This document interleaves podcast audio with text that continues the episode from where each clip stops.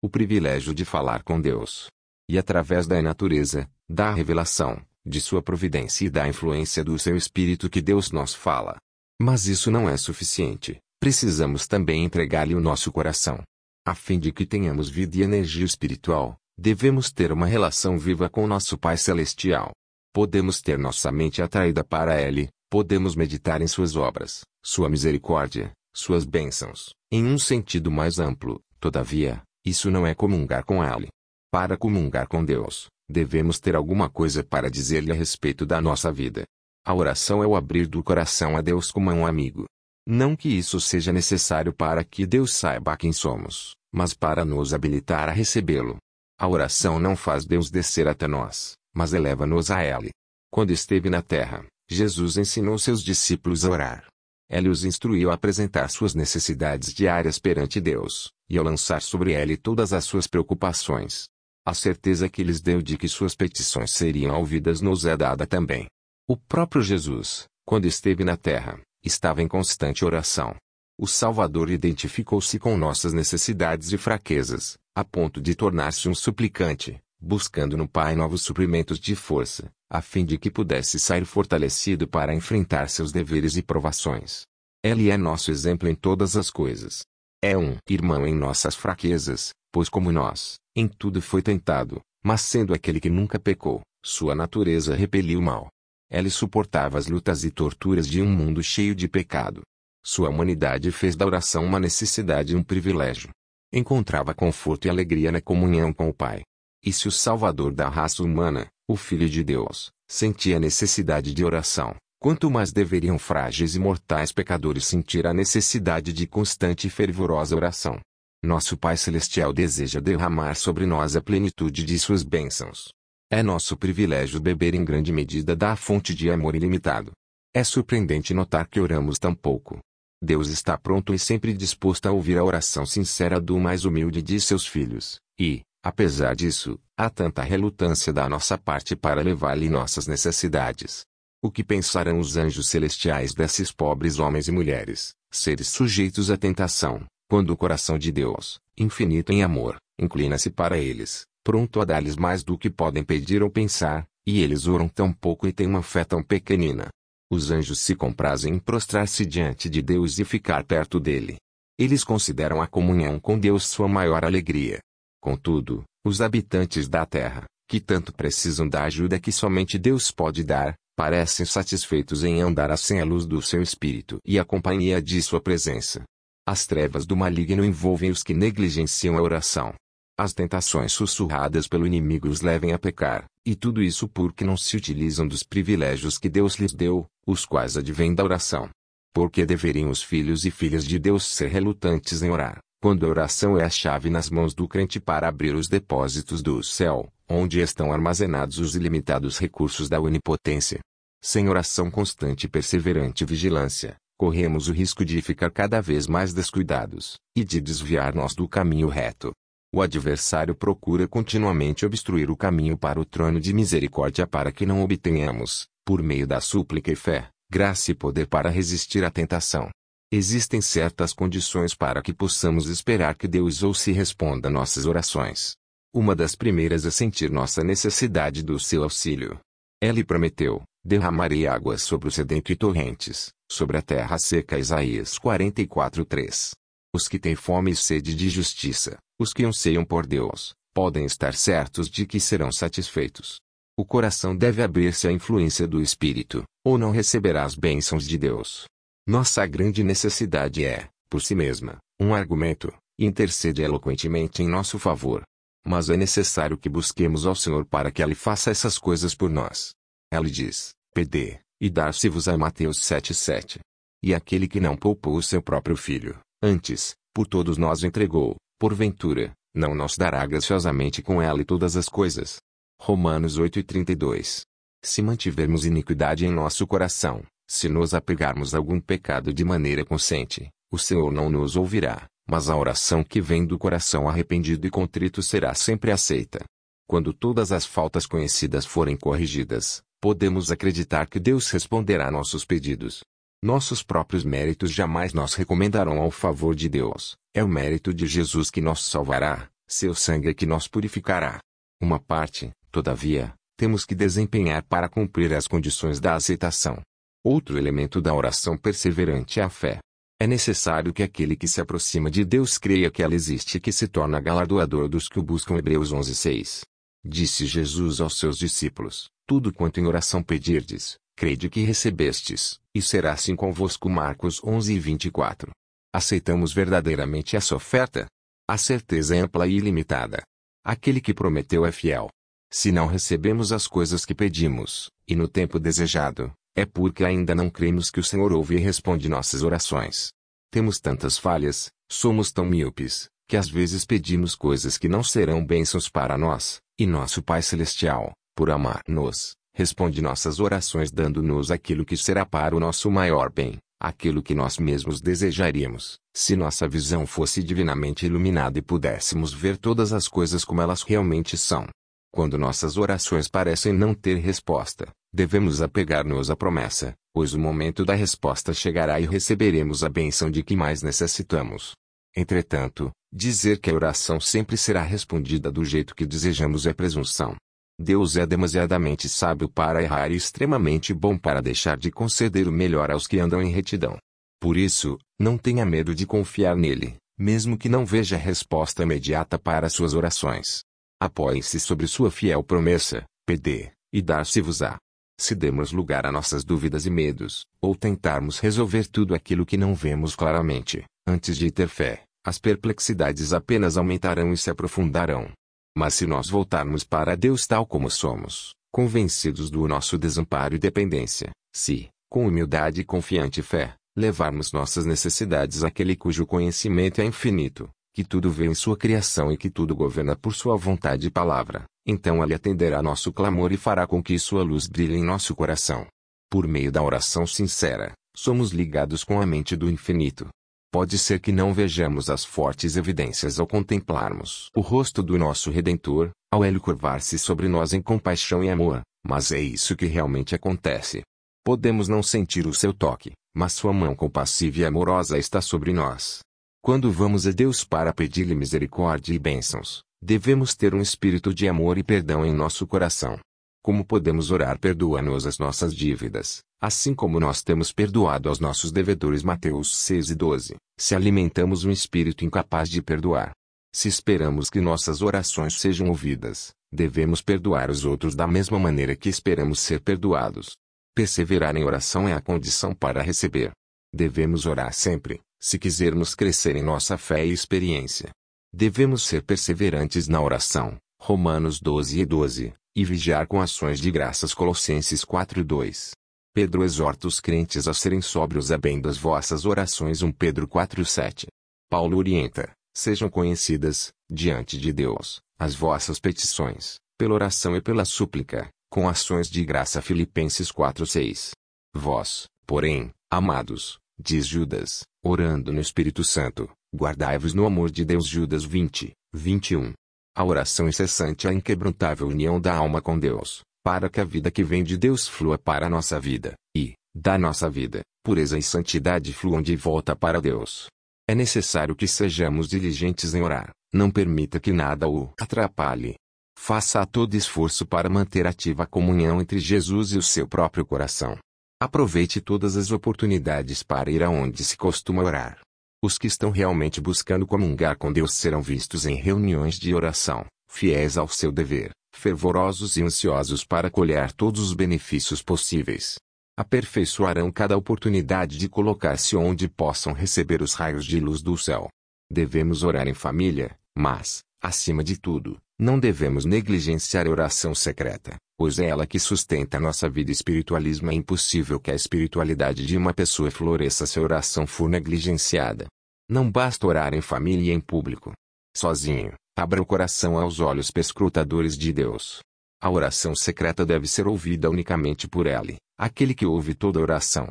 Nenhum ouvido curioso deve receber o fardo dessas preces. Na oração secreta, a mente fica livre das influências do ambiente, livre da agitação. De uma maneira calma, embora fervorosa, você poderá buscar a Deus. A influência que vem daquele que vem em segredo será suave e constante. Seu ouvido está aberto para ouvir a prece que vem do coração. Pela fé simples e serena, a mente entra em comunhão com Deus, e reúne os raios da luz divina para dar-lhe forças e sustentá-lo no conflito contra Satanás. Deus é nossa fortaleza. Porém, seu aposento particular. Durante os seus afazeres diários, deixe que o coração se eleve a Deus. Era assim que Enoque andava com Deus. Essas orações silenciosas sobem como precioso incenso até o trono da graça. Satanás não pode vencer aquele cujo coração está arraigado em Deus. Não há tempo nem lugares impróprios para apresentar uma petição a Deus. Nada há que possa impedir nós de elevar o coração no espírito de uma oração sincera. Na rua, em meio à multidão, numa reunião de negócios, podemos elevar uma prece a Deus pedindo orientação divina, assim como fez Neemias ao apresentar sua solicitação perante o rei Ataxerxes. Um ambiente adequado à comunhão pode ser encontrado onde quer que estejamos. Devemos manter continuamente aberta a porta de nosso coração e pedir que Jesus venha habitá-lo como nosso hóspede celestial.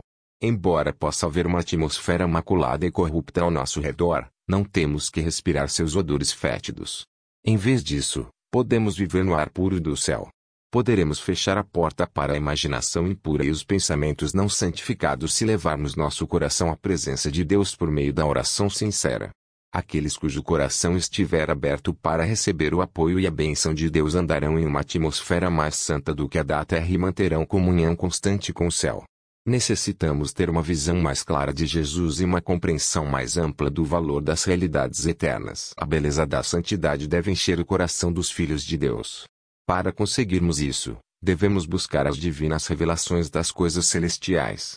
Que o nosso coração se abra e se eleve, que Deus possa propiciar-nos um vislumbre da atmosfera celestial. Devemos manter-nos tão perto de Deus que, em cada provação inesperada, nossos pensamentos se voltem para ele tão naturalmente quanto a flor se volta para o sol. Leve suas necessidades, alegrias, tristezas, preocupações e temores a Deus. Você não conseguirá sobrecarregá-lo, nem deixá-lo cansado. Aquele que conta os cabelos de sua cabeça não é indiferente às necessidades de seus filhos. O Senhor é cheio de eterna misericórdia e compassivo Tiago 5 e 11. Seu coração cheio de amor se internece com nossas tristezas, até mesmo quando as pronunciamos. Entrega a ela todas as coisas que perturbam sua mente. Coisa alguma é grande demais para que ela não possa suportar, pois é ela quem mantém os mundos e governa o universo. Nada daquilo que, de alguma forma, diz respeito à nossa paz é pequeno demais para que ela não note. Não há um só capítulo da nossa existência que seja demasiado escuro para que ela não possa ler nem dificuldade alguma tão complicada que não possa resolver. Nenhuma calamidade poderá sobrevir ao mais humilde dos seus filhos, ansiedade alguma que lhe perturbe a alma, nenhuma alegria que possa ter, nenhuma oração sincera que lhe escape dos lábios, sem que seja observada pelo Pai Celestial, ou sem que lhe desperte imediato interesse. O Senhor, vírgula saros de coração quebrantado e lhes pensa as feridas Salmos 147 2, 3. As relações entre Deus e cada pessoa são tão particulares e plenas que é como se não houvesse nenhuma outra por quem tivesse dado seu Filho amado. Jesus disse: Pedireis em meu nome, e não vos digo que rogarei ao Pai por vós. Porque o próprio Pai vos ama. Eu vos escolhi a vós outros. Vírgula a fim de que tudo quanto pedirdes ao Pai em meu nome, ele vos conceda João 16 e 26, 27, 15 e 16. Orar em nome de Jesus, todavia, é mais do que simplesmente mencionar esse nome no começo e no fim da oração. É orar segundo a mente e o Espírito de Jesus, crendo em suas promessas, confiando em sua graça e fazendo suas obras. Deus não espera que nós tornemos eremitas ou monges e que nos isolemos do mundo a fim de tornar-nos interessados em atos de adoração. Nossa vida deve ser igual à de Cristo, nós dividindo entre o monte da oração e o contato com as multidões. Aquele que nada faz além de orar em breve abandonará essa prática, suas orações acabarão se tornando uma formalidade rotineira. Quando as pessoas se afastam da vida em sociedade e ficam distantes da esfera do dever cristão, deixando de levar sua cruz, quando deixam de trabalhar de maneira dedicada pelo Mestre, aquele que por elas se entregou, acabam perdendo o objetivo essencial da oração e o estímulo à devoção. Suas orações se tornam pessoais e egoístas. Não conseguem orar em favor das necessidades dos outros nem pelo estabelecimento do reino de Cristo. Sofremos uma perda quando negligenciamos o privilégio de reunir-nos para fortalecer e animar uns aos outros no serviço de Deus.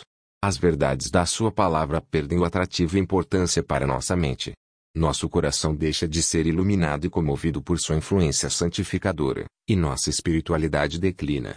Perdemos muito em nossas relações como cristãos por falta de simpatia um pelos outros. Aquele que se fecha em si mesmo não está preenchendo a posição designada por Deus. O cultivo adequado dos elementos sociais de nossa natureza desenvolve a simpatia de uns em relação aos outros e é uma maneira de nós fazer crescer e fortalecer nós para o serviço de Deus. Se pensássemos em Deus tantas vezes quantas percebemos as evidências de seu cuidado por nós, o teríamos sempre em nossos pensamentos e nós deleitaríamos em falar dele e em louvá-lo. Falamos de coisas materiais porque nisso temos interesse. Falamos de nossos amigos, pois os amamos, com eles partilhamos nossas alegrias e tristezas. Temos, no entanto, razões muito maiores para amar mais a Deus do que aos nossos amigos terrestres. Deveria ser a coisa mais natural do mundo fazer dele o primeiro em todos os nossos pensamentos, falar de sua bondade e contar aos outros do seu poder. Os ricos dons que ele derramou sobre nós não deveriam absorver nossos pensamentos nem tampouco nosso amor, de modo que nada tivéssemos para dedicar a Deus. Esses dons devem constantemente fazer com que nós lembremos dele, ligando-nos com laços de amor e gratidão ao nosso celestial benfeitor. Estamos por demais arraigados a esta terra. Levantemos nosso olhar para a porta aberta do santuário celestial, onde a luz da glória de Deus resplandece na face de Cristo, que pode salvar totalmente os que por ela se chegam a Deus. Hebreus 7 e 25. Precisamos louvar mais a Deus por sua bondade e por suas maravilhas para com os filhos dos homens. Salmos 107:8. Nossas atividades devocionais não deveriam se resumir a pedir e receber. Não pensemos apenas naquilo que precisamos, e nunca nos benefícios que recebemos. Não oramos muito, mas somos ainda mais econômicos em dar graças. Estamos continuamente recebendo as misericórdias divinas e, no entanto, quão pouca gratidão expressamos, Quão pouco louvamos pelo que fez por nós. Deus instruiu o povo de Israel, no passado, ao se reunir para o culto ao Senhor. Lá, comereis perante o Senhor, vosso Deus, e vos alegrareis em tudo o que fizerdes, vós e as vossas casas, no que vos tiver abençoado o Senhor, vosso Deus. Deuteronômio 12, 7. Aquilo que é feito para a glória de Deus deve ser feito com alegria, cânticos de louvor e ações de graça, não com tristeza e aspecto sombrio. Nosso Deus é um Pai amoroso e misericordioso. Os cultos a Ele dedicados não deveriam ser vistos como uma atividade triste e cansativa. Louvar ao Senhor e desempenhar uma parte em sua obra devem ser um prazer. Deus não quer que seus filhos, para quem proveu tão grande salvação, ajam como se ele fosse um chefe duro e exigente. Ele é seu melhor amigo, e deseja relacionar-se com seus filhos quando vão adorá-lo para abençoá-los, confortá-los e encher seu coração de alegria e amor. O Senhor deseja que seus filhos encontrem conforto ao servi-lo, e mais prazer do que dificuldades em seu trabalho. Ele deseja que aqueles que o adoram levem consigo os preciosos pensamentos sobre o seu cuidado e amor, para que possam estar animados em todas as ocupações da vida diária, e recebam a graça necessária para lidar sincera e fielmente com todas as coisas. Precisamos reunir-nos em torno da cruz. O Cristo crucificado deve ser o tema de nossas meditações, de nossas conversas, e de nossas mais alegres emoções. Devemos ter em mente cada bênção que recebemos de Deus. Ao percebermos seu grande amor, devemos estar dispostos a confiar tudo nas mãos que foram, por nós, cravadas na cruz. Nas asas do louvor, o coração pode elevar-se para mais perto do céu. Deus é adorado com cânticos e música nas cortes celestiais. Ao expressarmos nossa gratidão, estamos nos aproximando do culto das hostes celestiais. O que me oferece sacrifício de ações de graças, esse me glorificará. Salmos 50, 23. Cheguemos, pois, com reverente alegria perante nosso Criador, e com ações de graça e som de música. Isaías 51, 3. Escrito pela escritora. White. Livro com o título Esperança para Viver. Editora da Casa Publicadora Brasileira. Adquire esse e demais livros no endereço www.cpb.com.br